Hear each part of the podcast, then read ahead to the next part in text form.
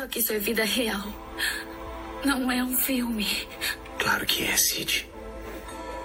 Tudo, tudo é um filme. Tudo é um grande e maravilhoso filme. Isso não é um filme. Havia uma vez um príncipe que queria ser tigre. Los tigres nunca olvidan. Son cazadores. Olá, meu nome é Mariana Ramos, sou roteirista e pesquisadora. E eu sou a Renata Spitz, diretora, produtora e roteirista. E esse é o Isso Não É Um Filme, um podcast semanal sobre filmes. Todo mês escolhemos um tema e a cada semana vamos falar de um filme dentro desse recorte. E dando continuidade ao tema do nosso mês, né, que são filmes de horror dirigido por mulheres, é, vamos falar de Os Tigres Não Tem Medo, que é um filme de 2017, mexicano e da diretora Issa Lopes. Mas antes de entrar nessa conversa, vamos então chamar as nossas redes sociais. Sus ojos ven en la oscuridad. Tienen colmillos para romper huesos. Los tigres no tienen miedo. Vocês podem nos encontrar no arroba Pod no Instagram e no Facebook. No Twitter vocês podem nos encontrar no arroba Filme e vocês também podem mandar e-mails pra gente no isso Sempre tudo junto e sem acento. Isso, e assinem o nosso feed, compartilhem com os amigos e deixem também reviews. Lembrando que vocês podem ouvir no Spotify, no Apple Podcasts, no Google Podcasts, no Deezer, no Anchor e no Castbox. Vamos então pro programa?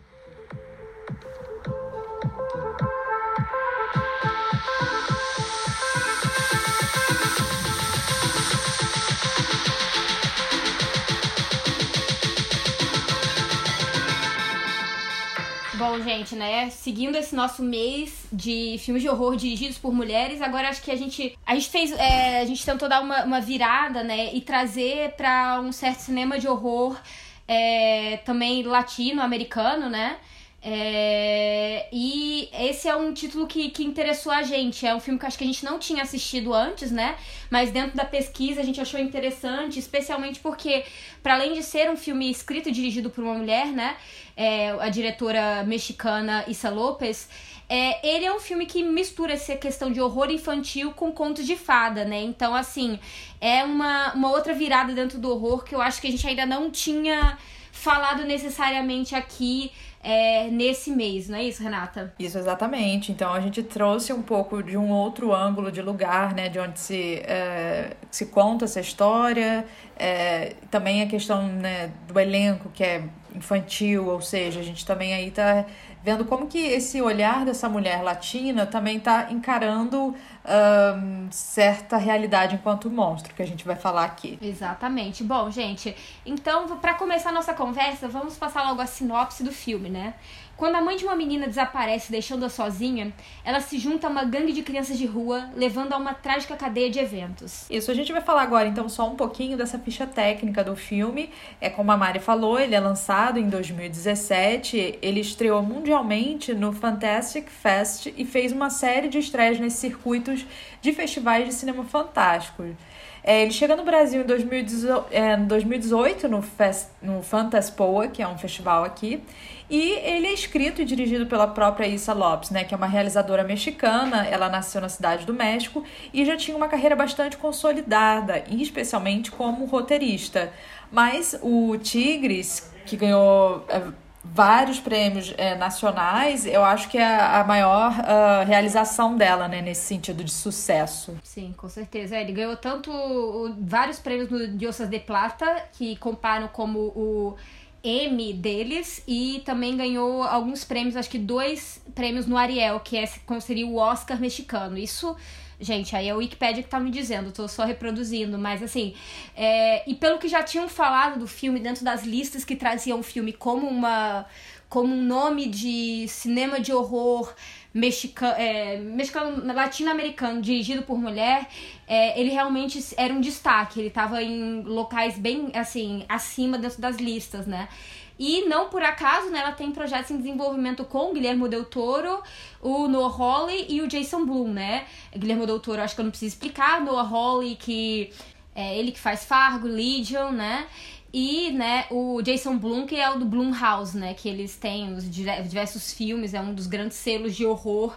Eu acho que o filme é distribuído, a pouca distribuição que o Tigres Não Tem Medo tem é pela Shudder que é um, um selo também de horror, terror internacional. E alguém também que faz uma menção a esse filme que a diretora comenta numa entrevista que ela dá, não lembro se é no New York Times ou New Yorker, não lembro, é o Neil Gaiman, né? Porque isso já antecipa pra gente uma questão de um certo realismo fantástico aí que é apresentado no filme que tá presente, né? Uhum. Bom, gente, as estrelas do filme, né? Tem a Paola Lara, é, que ela faz a estrela.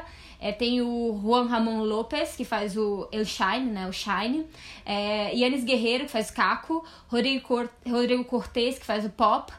Hansel Casillas, que faz o Tuxi, o Nery Redondo, que faz o Morrito, né, o Morro, e o Tenoch Huerta, que faz o El Chino, né. Então, assim, basicamente crianças, né, boa parte do casting principal são crianças, e eu acho que tem dois ou três personagens adultos, mas o Eltino é o que perpassa a maior parte da história, né? Sim, e como a gente já apresentou aqui no episódio 19, é o horror infantil já foi um tema, né, para quem tem mais curiosidade sobre isso, corre lá para assistir, para ouvir né, o episódio 19 com o Portão, que tem a participação do Pedro Alves. É, exatamente. Assim, dentro do episódio do Pedro, é, eu acho que trabalha algumas questões que tem aqui, mas queira ou não, é um lado diferente, né? Porque é uma cinematografia americana. Eu sinto que a cinematografia americana de horror, especialmente essa da década de 80, né? Que brinca com horror e fantasia, como é o Portão aqui, mas aí alguns mais famosos como Goonies, né? É, eu acho que o, o, mais pesado dentro desses todos, se não me falha a memória, é Garotos Perdidos, né? Então, assim, que fala vampiros, bababá, né? O Lost Boys. É, mas eu acho que de uma certa forma ainda preserva um certo, uma certa magia da infância, uma coisa mais leve. Eu acho que o filme aqui tem um, uma outra virada, porque apesar de ser um filme com, com né, o, o elenco todo infantil e ter um, ser uma história que se passa de, dentro desse universo, é, não me parece um filme que crianças poderiam assistir. Eu acho assim, especialmente hoje em dia com os pais do jeito que eles são, eu acho difícil assim ser um filme liberado, porque tem algumas cenas de muita violência assim, e violência com criança, né? É, eu acho até que é uma questão que a gente pode passar assim, mas eu acho que acaba conversando mais de uma certa forma com um horror do que, por exemplo, é, alguns é, do que puramente uma fantasia. Exatamente. Uma coisa que a gente vai falar aqui é que o monstro ele não é uma criatura fabulada como tem no, no labirinto do fauno. Você tem ali criaturas mágicas, vai Aqui não existe isso, né? O monstro é a realidade. Os monstros, entre aspas, são os narcotraficantes, enfim. Uhum, é uma outra, uma outra vertente. É, e o elemento fantástico, monstruoso dos mortos voltando para poder. Na realidade, eles voltam para ajudar a menina a combater um monstro que é real, né? Eu, eu coloquei aqui e eu acho que é meio clara a, a, a influência para mim, ao menos, que o Guilherme Del Toro tem dentro, dentro desse filme. Eu acho que. E eu acho que se a gente for conversar, é, o Guilherme Del Toro tem uma influência sobre o horror como um todo nesses últimos 20, 20 e poucos anos, né? Obviamente, nem todo mundo segue necessariamente, mas eu acho que especialmente um certo horror que brinca com uma linha de conto de fadas e tal, e coisas assim, uma coisa mais fantástica, é, deve um pouco a ele, porque eu acho que ele é um dos nomes mais bem realizados dentro desse, dentro desse espaço. É, né? Outro é, diretor mexicano, né? É, acho que ele é de Guadalajara, né? Acho que é uma coisa assim. É, mas agora tem uma, para mim parece uma clara referência, né? Exatamente por essa questão de também tratar de momentos históricos, né? Porque é, tratar o horror dentro da história, o horror dentro do dentro de elementos de, de uma realidade real, né, no caso. Só que é, isso especialmente, e também um horror com crianças, né, porque eu acho que dois filmes, é, assim, não é, não é no início da carreira dele, mas mais pro início da carreira dele agora já, né, que é o Espinha do Diabo e o Labirinto do Fauno, como a Renata já falou, são filmes que tratam também desses temas, né, dessa questão do horror infantil, é, só que tem essa questão de ser ser realmente histórico, né? São momentos de um passado, especialmente de um passado na realidade espanhol, né? É, então, assim, eu acho que tem os deslocamentos que esse filme aqui não tem. Né? Sim, sim. E outra coisa também que eu lembrei é que ela menciona numa entrevista que uma referência clara para ela era o próprio Goonies, que você fala, Mari, e o Senhor das Moscas, né? O filme, o livro, enfim.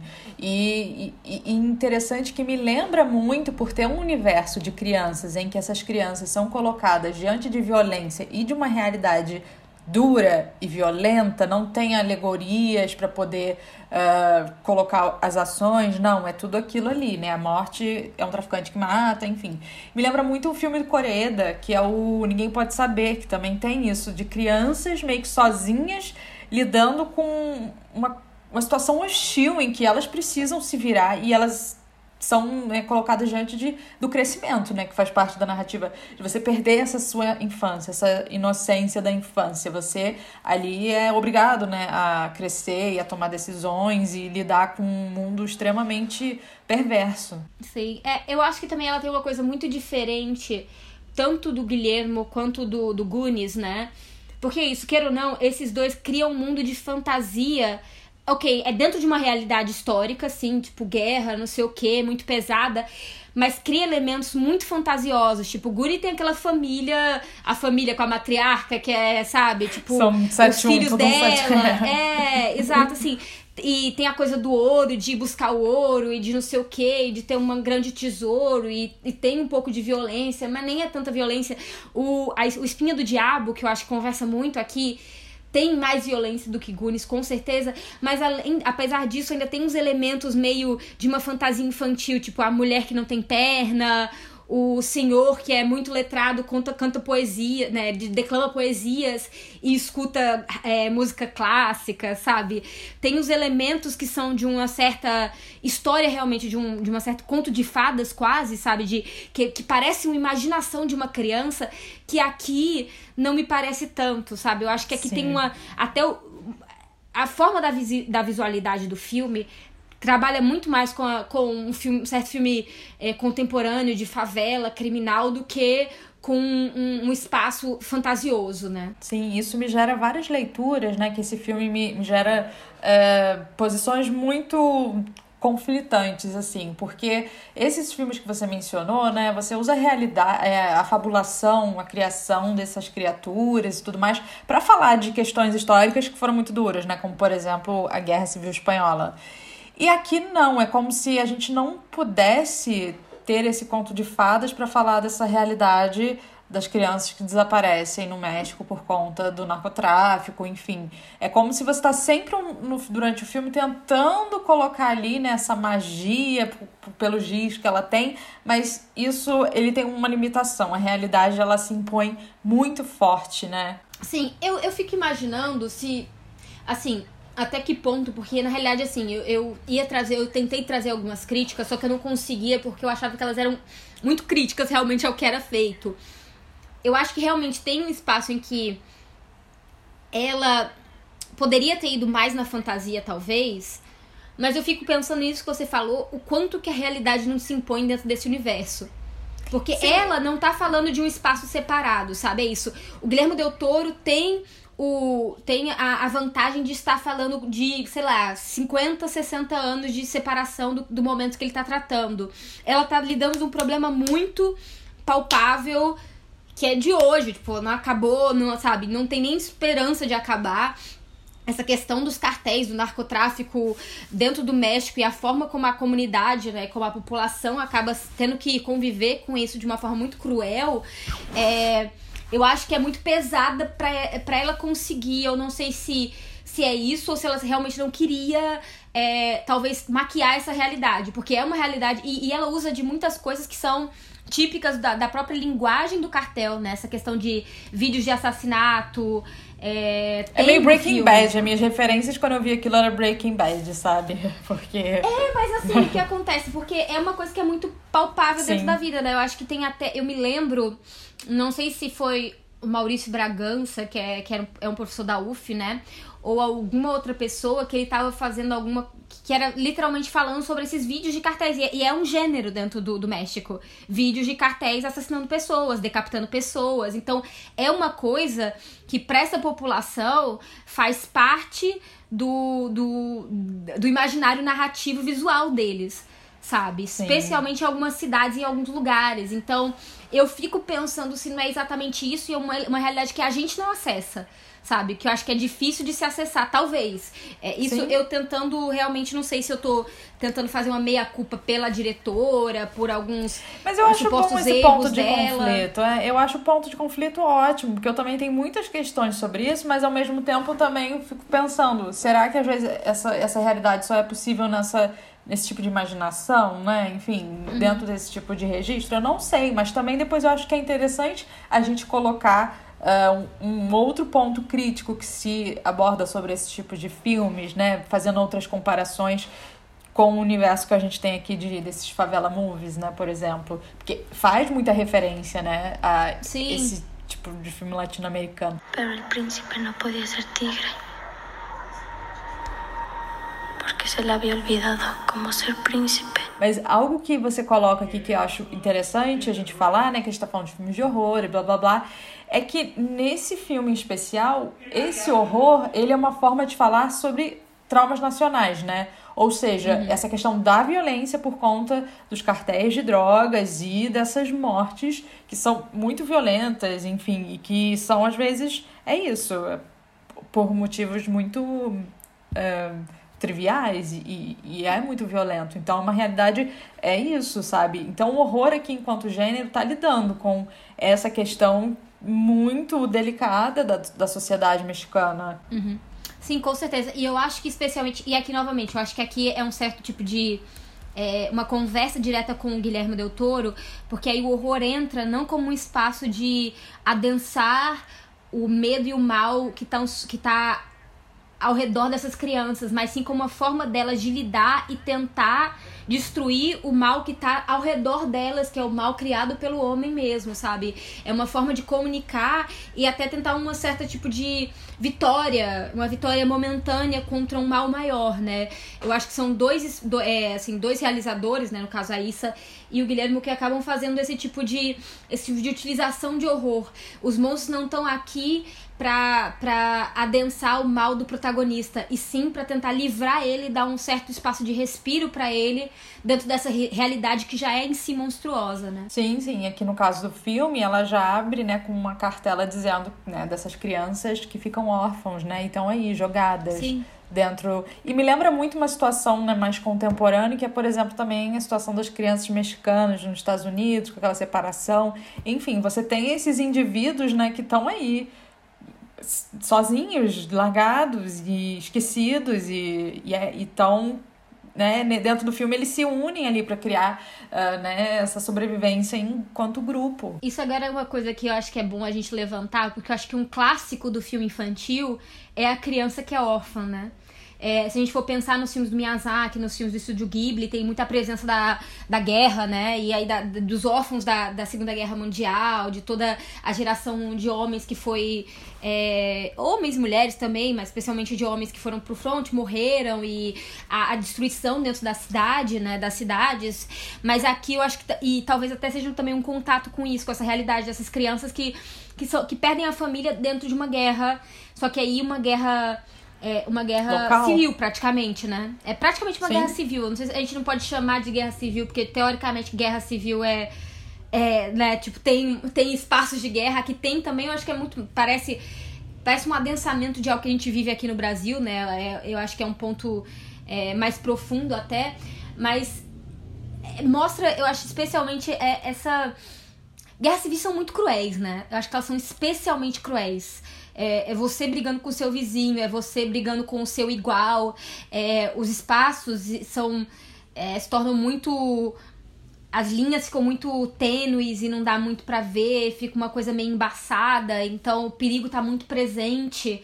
É, é muito complicado. Acho que é um tipo de guerra especialmente complicado que é, o filme tenta de alguma forma é, abarcar, né? Sim, e, e ele faz isso de uma forma como que eu vou dizer, realista, assim. A violência que existe, ela é meio parecida com a violência que a gente vê nesses, entre aspas, favela movies, sabe? Ela não, uhum. não diminui o grau. Por isso que eu acho que essa diferenciação entre o monstro aqui, ele ser real, eles são esses narcotraficantes, uhum. não é nenhuma criatura, nada maligno, nenhuma nada fantástico, né? Ele é real.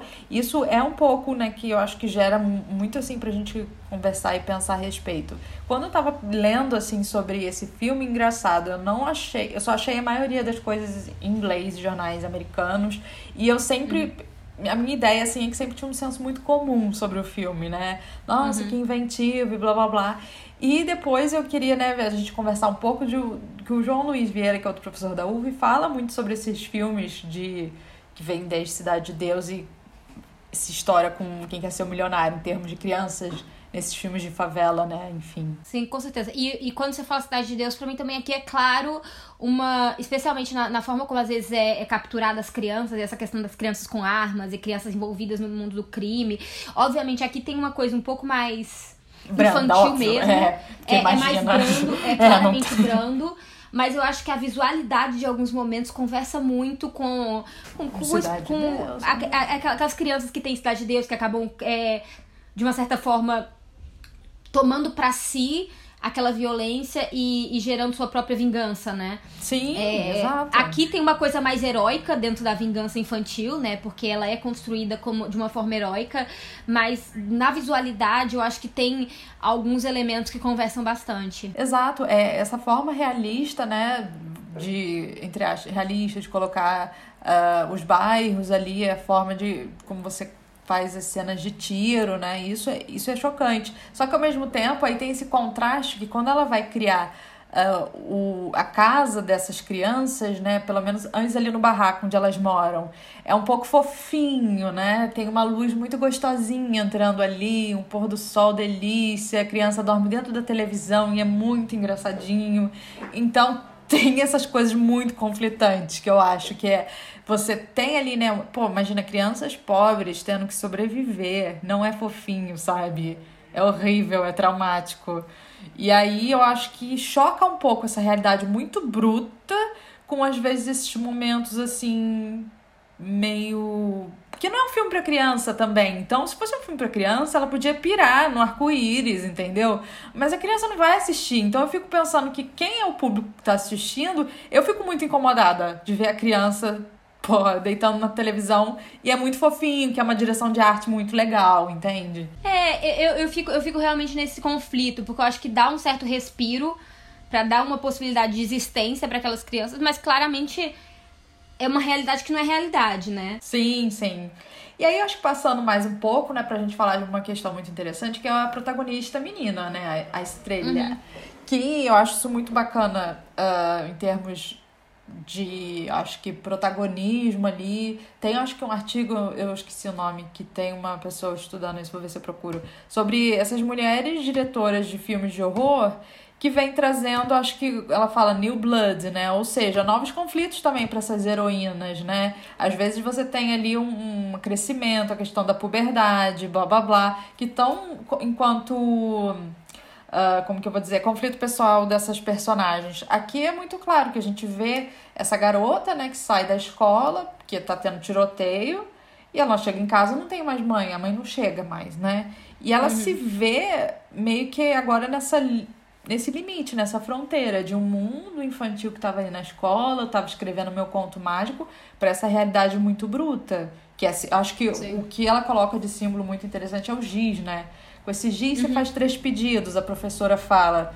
E aí ao longo é, do filme ela dela de uma certa forma se realizam, né? Isso que eu acho que é engraçado, sim, que é sim. eu acho bom narrativamente essa conversa, porque realmente é uma conversa muito é, é muito próxima entre um horror e uma fantasia, né? Eu acho que isso é algo que é, que é um, é um para mim é um filme de horror porque conversa muito com diversas coisas, sabe? Eu acho que tem uma ideia de monstro, tem duas ideias de monstro, né? Assim, digamos assim, tem dois, duas espécies de monstro muito específicas.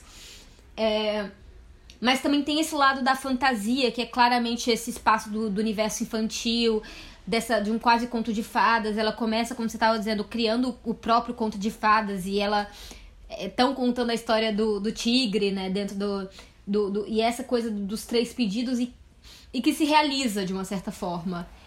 É, essas quase coincidências dramáticas, né, que sim, levam sim. ela a acreditar que o que que o que ela tá pedindo tá se realizando, só que de uma forma terrível, né? Isso ela fala.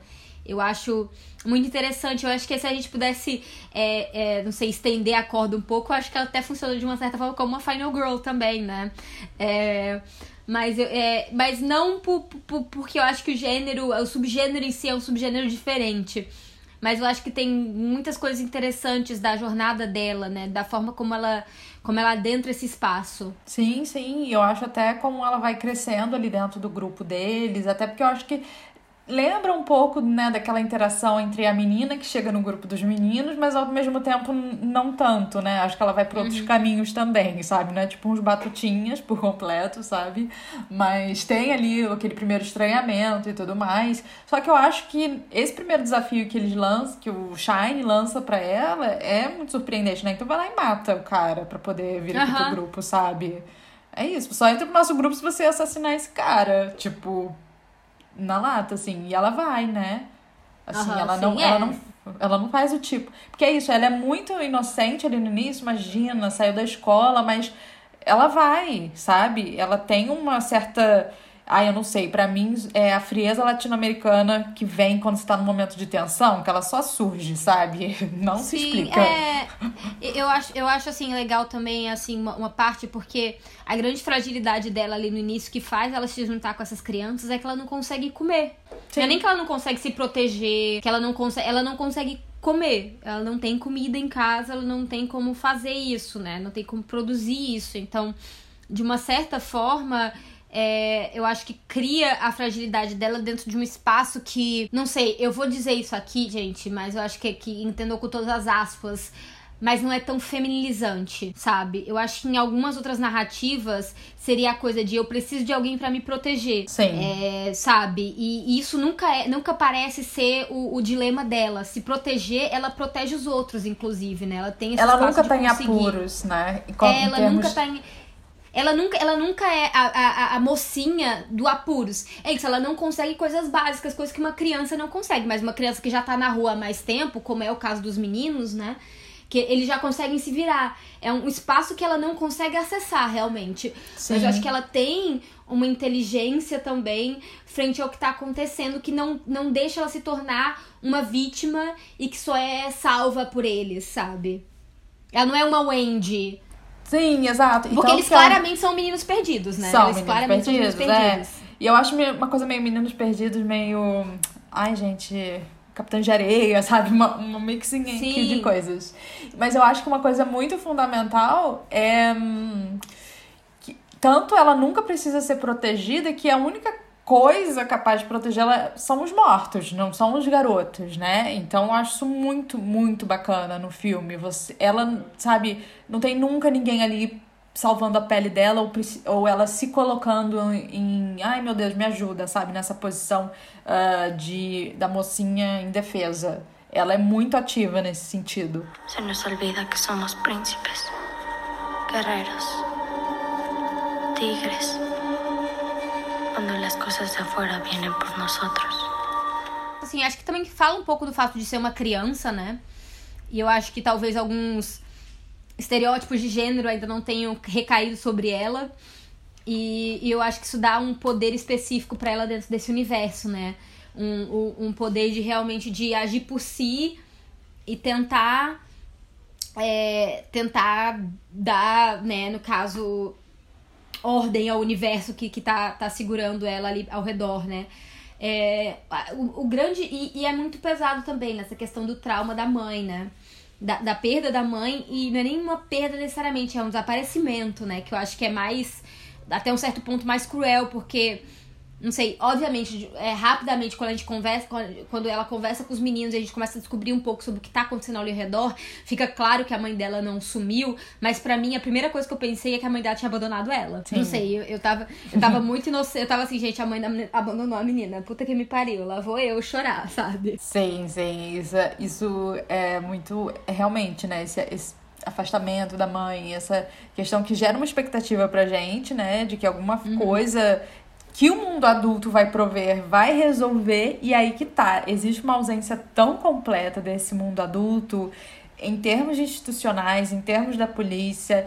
É isso, são crianças ali e os adultos que aparecem são esses essa gangue que é surreal de violenta, sabe? Uhum, sim. E, o, e o, aquilo que o mundo adulto, por exemplo, a professora, ela aparece brevemente, né? Ela serve mais para aquele mentor de início do filme, vai, toma isso. Sim. Começa a é, ela dá, ela dá, a chave, né? Ela dá, dá uma chave. pequena chave.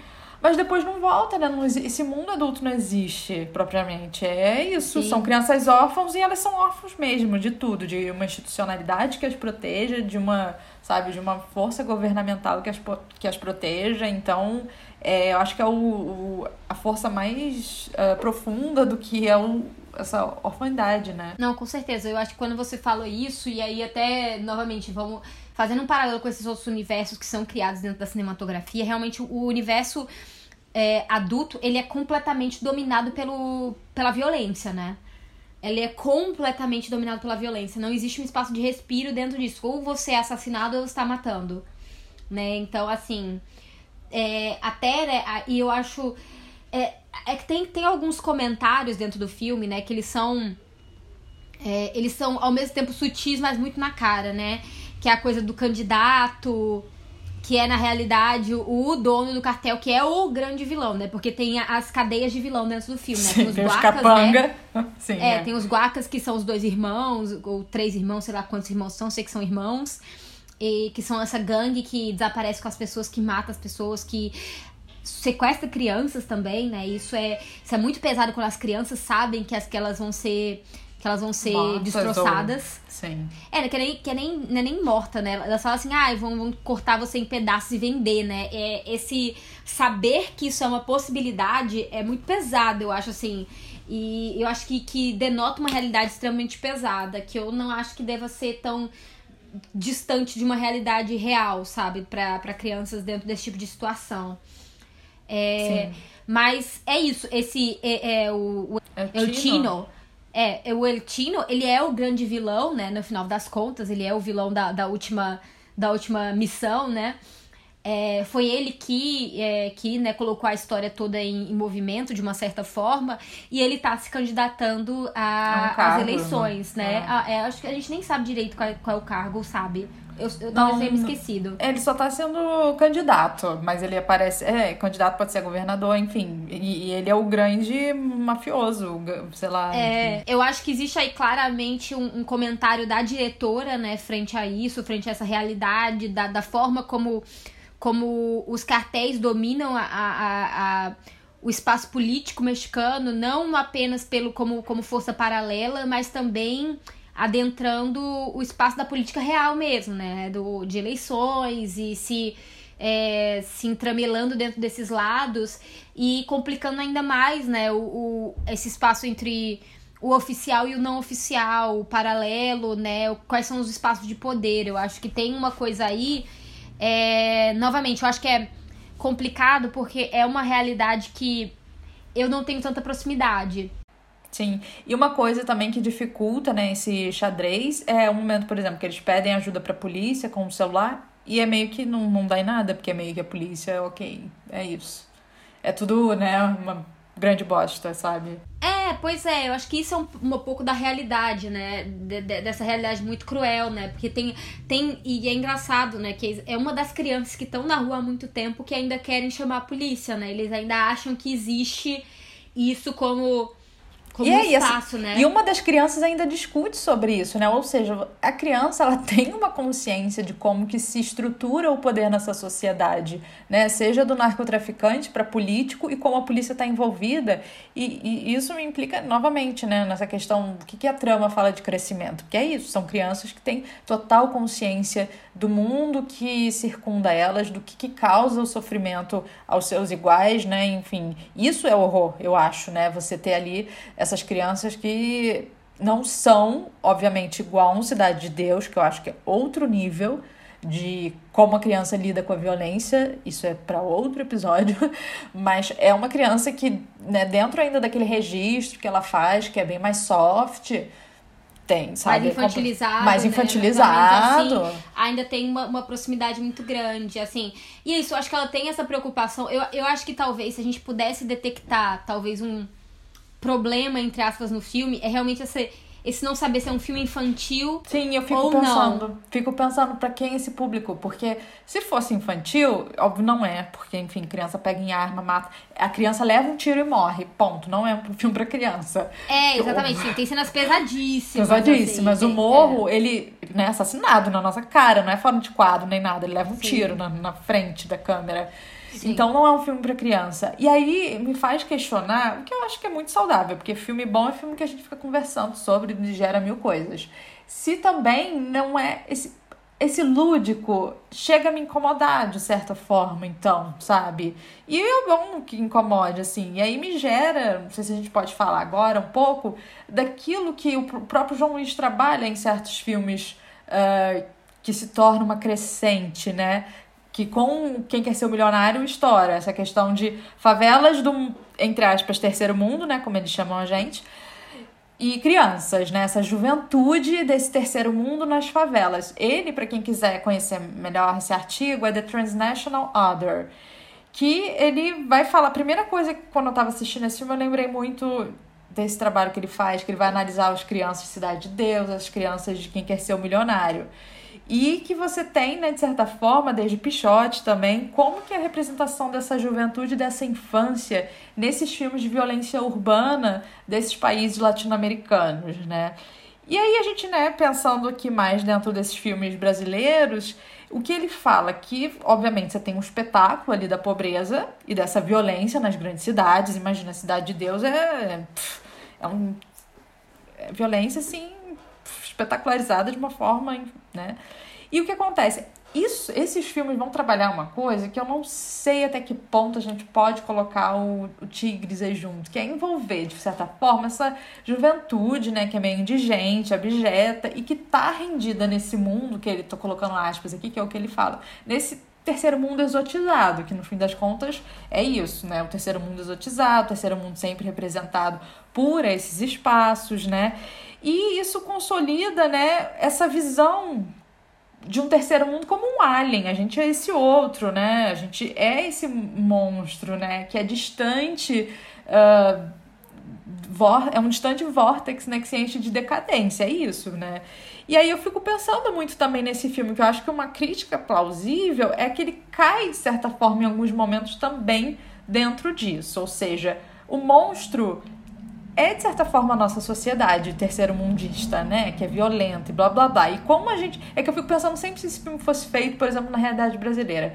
Como que a gente não complexifica essa violência, né, das favelas? Porque aí é a mesma coisa dizer, ah, gente, culpa é dos traficantes, que são malvados, são perversos, blá blá blá. O sistema é todo muito perverso. E é claro que dentro de um filme a gente não dá conta de tudo.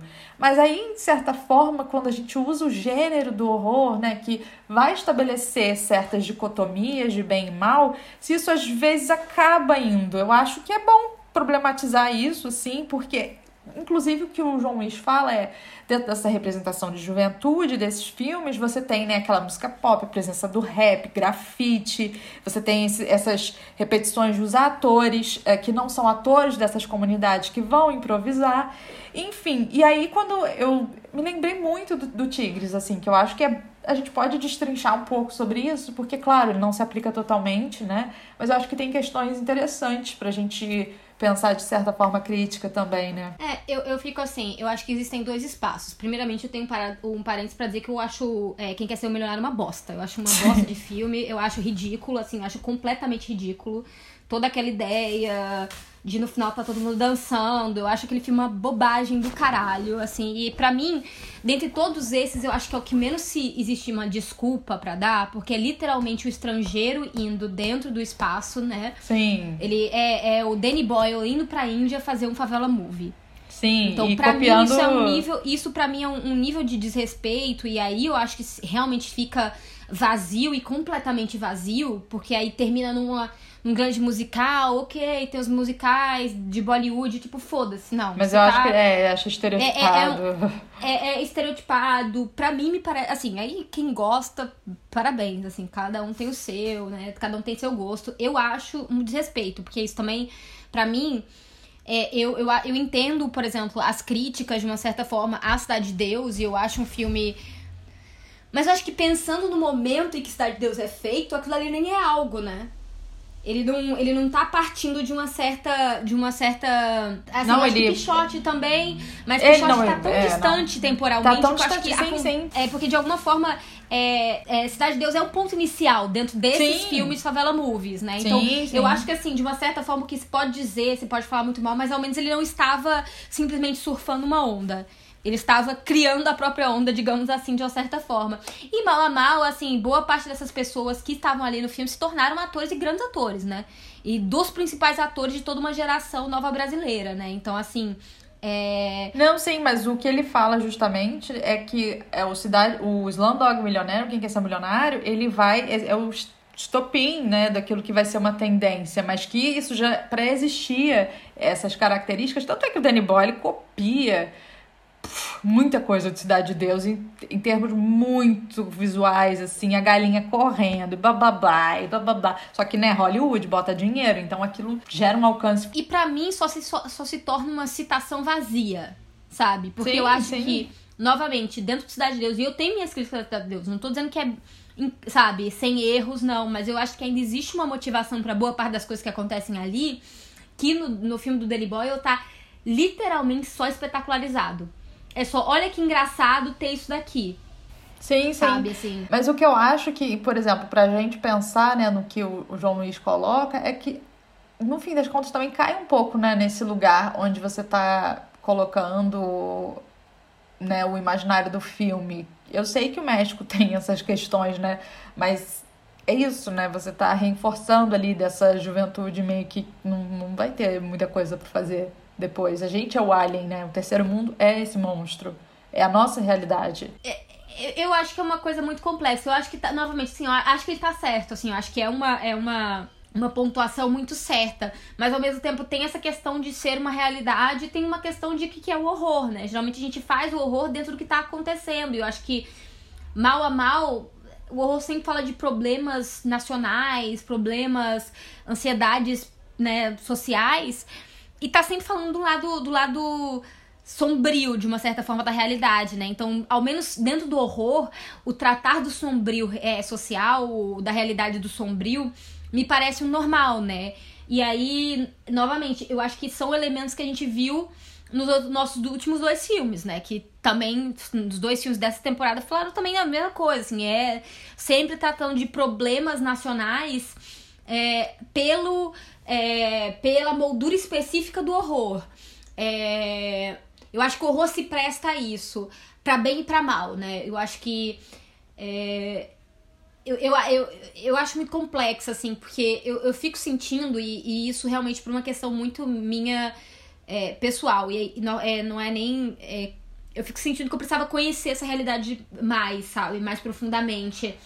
É, sim. entender como é que isso se porque, como você também fala, é, é, é meio triste, né? Assim, não sei. Pra, eu tô assim, eu tô pirando mesmo, mas eu acho meio muito triste a gente ficar vendo e revendo e essa coisa dessa repetição, né? E aí as crianças da fronteira, como você falou, as crianças que são colocadas em gaiolas nos Estados Unidos. Porque que elas, é isso, é uma realidade horrível. Não sei se também se é por é, isso, porque eu não quero ver, é, sabe? Tipo... É, pra mim parece muito terrível e aí eu não sei, assim É, esse filme, eu acho E que ele é fico- ótimo porque ele incomoda. É ótimo, sabe? É, eu, eu acho que a, a maior coisa realmente assim é entender se é um filme infantil ou não, porque eu acho que ele vai muito pros dois lados. Quando ele vai muito pra um lado, ele vai muito pra um lado. Quando ele vai muito pro outro lado, ele vai muito pro outro lado. Tem a cena que eles descobrem a grande casa, né? Que tem um nível de fantástico dentro ali, do ai, vai ter um, vai ter um campo de futebol aqui dentro, sabe? Tem uma coisa muito infantil que ela preserva em alguns momentos, que é não sei, é, é- é- contrasta muito com essas coisas mais violentas e cruéis da realidade que eles estão inseridos, né? Então eu, eu acho que o incômodo possível é esse. Sim, pra mim, é um cômodo menos. bom. E eu acho que é aí que tá, né? Que é esse momento em que tem um realismo ali, ali conversando com essas crianças, né? O tigre de pelúcia que se anima. Vem dizer o tempo inteiro que é uma infância que tá ali remanescente, porque eles são jovens, né? Então, né, você também não vira um adulto, por mais que a sua realidade seja muito, né, destruída ali pela violência, tem um certo resquício ali de uma infância que ela, no fim das contas, se mostra como inviável, né? Eu acho que no final, quando ela tenta usar o giz e o giz não dá muito certo, é muito isso, né? Não existe, né? Esse conto de fadas, no fim das Sim. contas. E pra mim é horrível, né? Porque assim, gente, não é igual um filme, por exemplo, é fantástico ou de horror, que a gente tem aquele pacto, né? Que eu sentei na sala e pronto. O pacto tá muito claro. Depois que terminar esse filme, não tem monstro. Aqui, é, é- eu sei muito O tá claramente. lá. Tá lá, e eu sei que vai acabar o filme, ele tá lá, sabe? Tipo. Sim, com certeza. Eu acho que isso torna o filme mais cruel exatamente por isso. E, e, novamente, eu acho que vale fazer o paralelo com os filmes do Guilherme Del Toro, essa, essa filmografia dele infantil é, sobre a, a, a Guerra Civil Espanhola. Porque por mais cruel que seja, os dois filmes são muito cruéis, o Labirinto do Fauno também é um filme muito cruel, é, é uma realidade que já passou. Então, ela já é fantasiosa de uma certa forma, já por si, porque ela já é um ponto na história. Ela já não é mais algo que, se você acordar, no caso, acordado, sair da sala de cinema, quando a, sala, quando a luz acender, você não vai estar mais naquele espaço. Isso te dá uma certa paz, que o horror acabou. Sabe, o horror ficou contido naquele espaço. E às vezes o horror, ele funciona muito dentro dessa. Ele funciona quase como uma caixinha, né? De você ter uma experiência de horror e depois você sai e, e é isso, passou. É, eu acho que dois filmes dessa nossa, desse nosso mês, é, inclusive, falam muito sobre isso. Que é o Candyman e o Tigres. Porque são realidades que quando você sai do filme, quando você acorda da experiência fílmica, elas não acabaram. Elas estão presentes próximas, e elas vão reaparecer. E isso eu acho que causa um grande incômodo na- no assistir, porque fica muito difícil entender o que, que é realidade e o que é fantasia. Isso, e por que, que a fantasia tá ali, né? Porque às vezes é isso, é a única forma de você ler essa realidade também. Eu fiquei pensando nisso. Às vezes é a única forma também de você representar isso é através dessa essa imaginação que tá ali acontecendo em um breve período de- tempo naquele filme, né? Sim. Não, com certeza. Eu acho que são, são, são experiências muito muito únicas, mas eu acho completamente assim válido esse ponto é, do que você traz, porque realmente isso eu acho que me dá um- um- uma tristeza imensa realmente pensar o que, que sobra pra essa infância, né? Sim, pois é. O que, que sobra pra essa infância além da destruição, né? Porque já tá. Não tem nem assim muito espaço de respiro, né? Porque termina numa nota que você destrói o monstro real de uma certa forma, mas é muito claro que ele não tá destruído. Porque ele tá já, sabe, entranhado na sociedade. Então, assim, vai vir ele, vai vir outro. Sabe? De onde ele tá, vai vir outro. E isso é.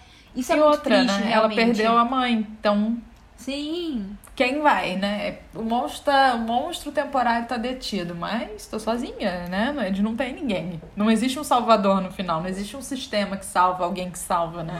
Los tigres no tienen miedo. Ya pasaron por todas las cosas malas y salieron del otro lado. E Mas é novamente, eu acho interessante realmente essa virada que esse olhar é, dessa realizadora traz, que é essa ideia do monstro, o monstro, né? Efetivamente, a, a figura monstruosa, né? Que são aqueles. Os mortos os, os mortos que aparecem, né? Eles perseguem ela de uma certa forma, mas eles estão ali pra fazer a justiça que em vida eles não tinham como fazer. Sim, sim. com E de uma certa forma, eu acho que tem alguma linha disso daí entre a única coisa que vai conseguir fazer justiça nessa sociedade é realmente esses mortos quando eles voltarem. Sim, exato. E de uma certa forma, né? É até um pouco angustiante, né? De você pensar que a solução, né, tá nesse, nessa coisa sobrenatural. Ou seja, você não, não tem muita perspectiva ali, né? Ou seja, é uma questão sobrenatural dentro do filme e é uma questão mesmo do tipo, esses centenas de mortos, né?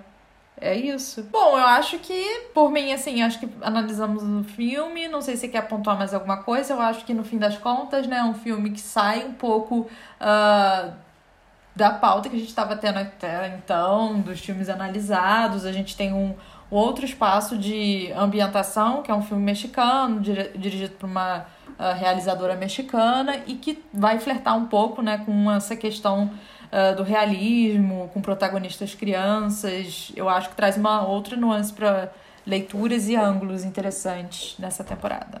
É, não, mas acho que uma coisa que realmente acontece aqui, acho que é uma virada frente à nossa temporada, é trazer essa protagonista mulher, mas uma criança, sabe? Eu acho que dentro de um outro espaço.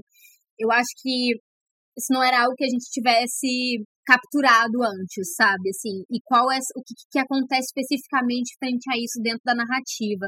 Acho que esse filme trouxe pra gente vários elementos legais.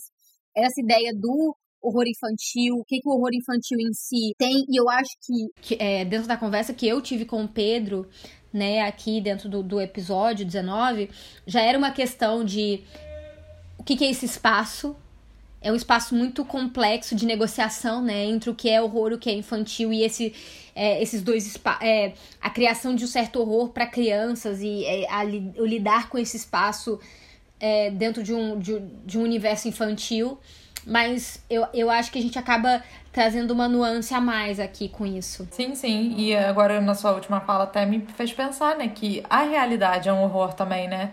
Porque no fim das contas, esse filme vai fabular um pouco dentro de uma realidade. Ele não tá uh, exagerando, sabe? Criando essa coisa dos vídeos que você falou que existem, sabe? É isso. E, infelizmente, a realidade é um horror, sabe, também. Sim, com certeza. É, é, é, é, bem, é, é bem pesado, assim, pensar sobre isso. Mas, bom, é isso. Conversamos um pouco sobre o Tigres, né? Tá aí nossa conversa. Semana que vem a gente volta com mais, não é isso, Renata? Temos mais alguns episódios para esse mês de horror feito por mulheres. Exatamente. E no mesmo horário, na mesma sexta, toda sexta-feira, no mesmo horário, gente, esperem por um episódio novo. Exatamente. Não esqueçam, gente, sempre de assinar nossos feeds, é, quem puder deixar review, que é, review geralmente é no Apple Podcasts, eu acho, mas ajuda as outras pessoas a encontrarem o podcast, então é sempre importante quem puder fazer isso daí. E é isso. Bom fim de semana para vocês. Até a próxima sexta. Besitos. Porque temos que recordar. Somos príncipes.